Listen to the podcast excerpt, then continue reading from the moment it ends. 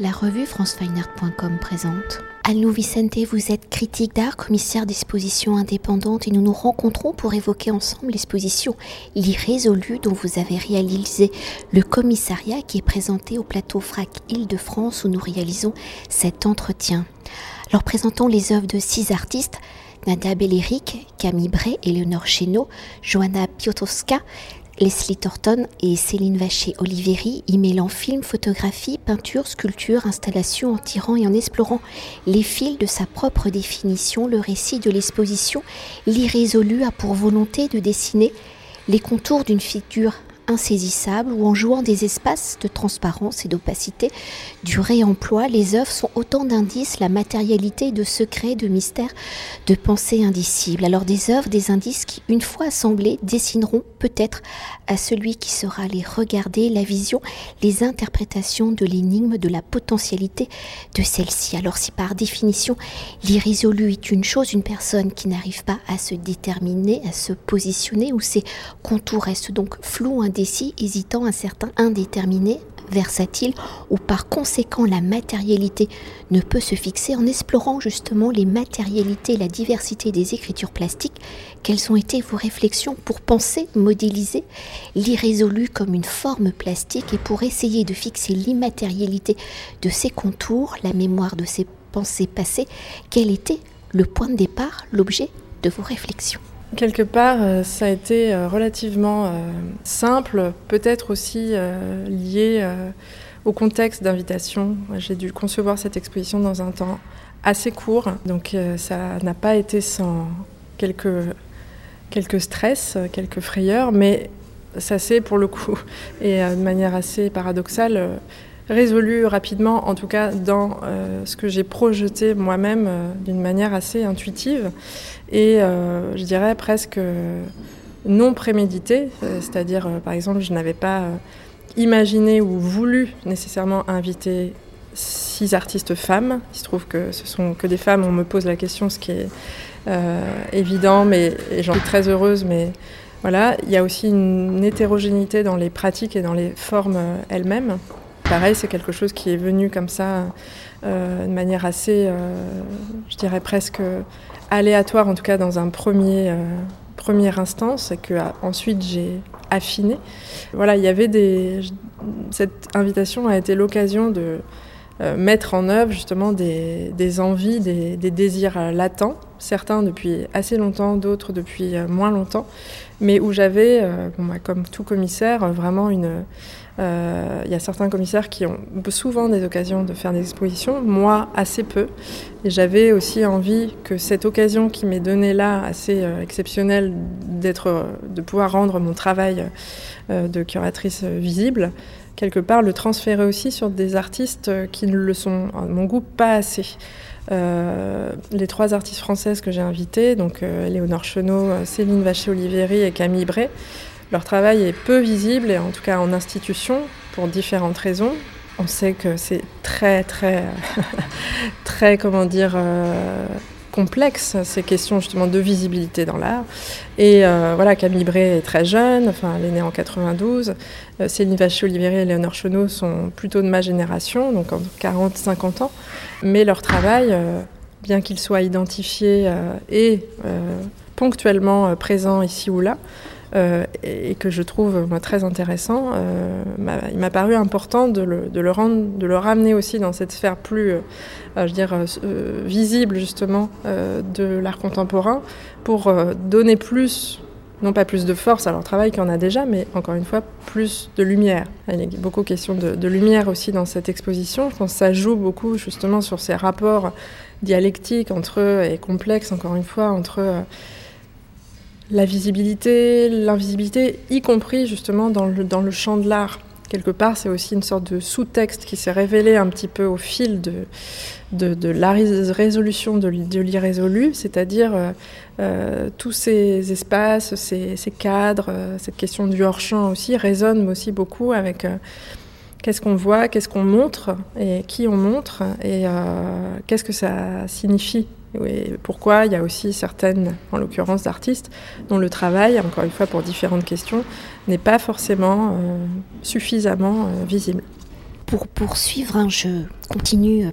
un peu sur la définition de l'irrésolu. Donc l'irrésolu étant une matière non définissable, une pensée non figée, pour la matérialiser, les artistes ont ce pouvoir de détourner, de se réapproprier l'existant, de rendre visible justement l'invisible par les gestes de la superposition, de la juxtaposition, de l'assemblage, du recouvrement, de l'empilement, de l'effacement, de l'incrustation, de la répétition. Ceux-ci vont venir former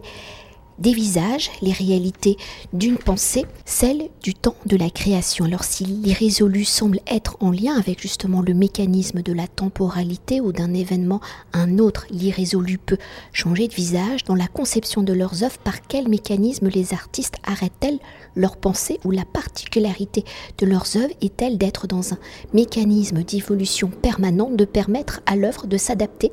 un lieu, de pouvoir changer de visage, de personnalité, de perception. Je crois qu'en effet, on, est, euh,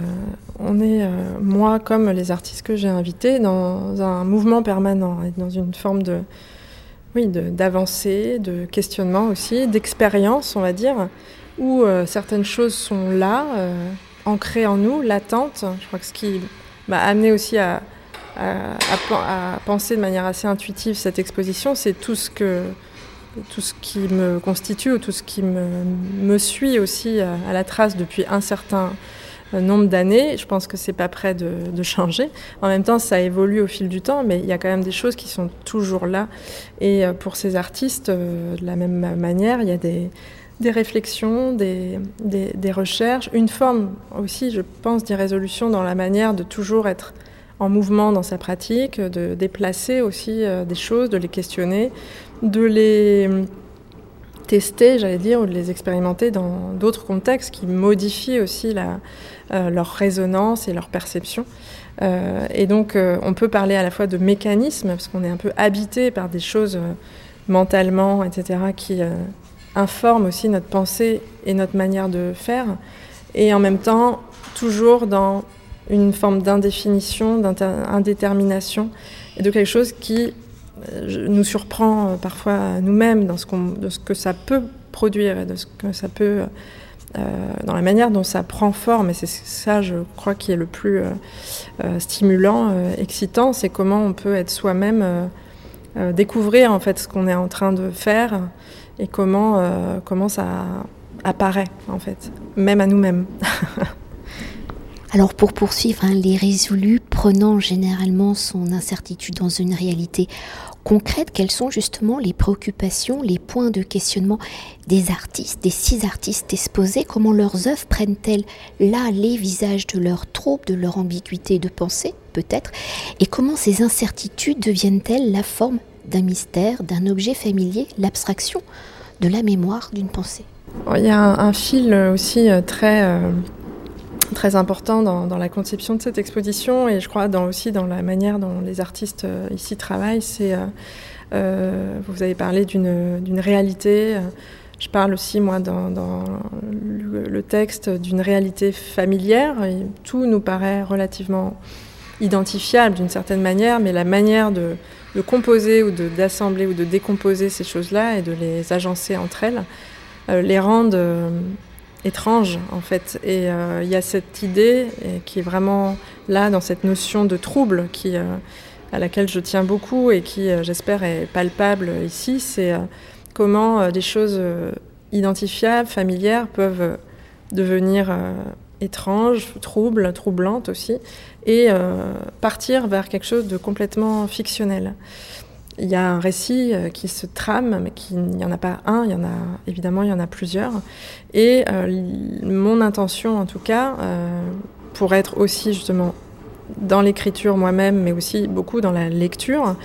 c'est d'induire cette idée de, quelque chose qui nous échappe aussi par la puissance poétique qu'elle charrie. Et, je crois que les artistes dont les œuvres sont, présentées ici, par leur euh, puissance visuelle euh, plastique, mais aussi par, je dirais, capillarité poétique,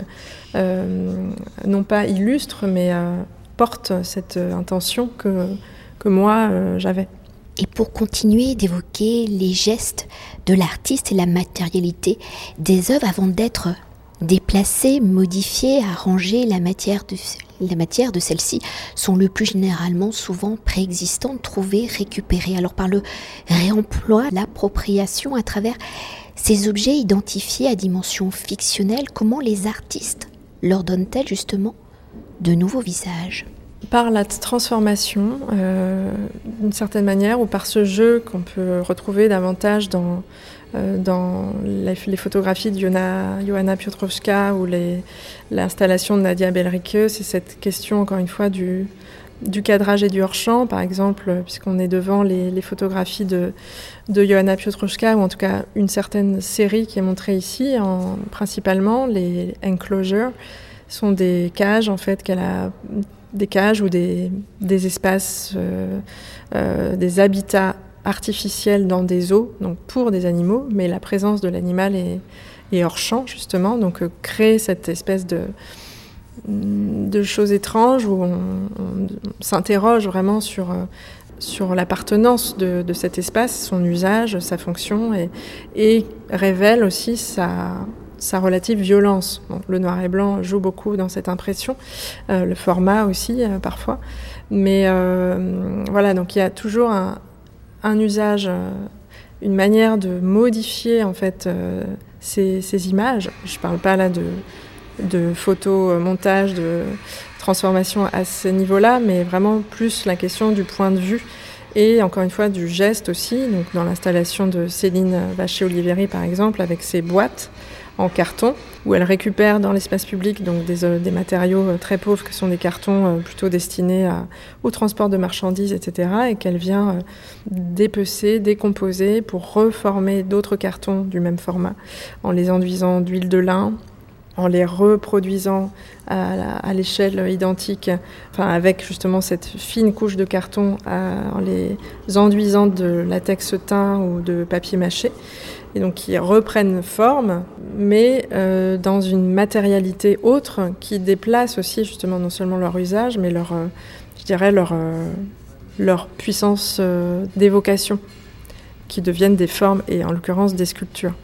Et pour conclure notre entretien, l'irrésolu est un récit non linéaire, hein, proposant une lecture plurielle, ouverte et changeante. Pour conclure donc notre entretien, comment avez-vous conçu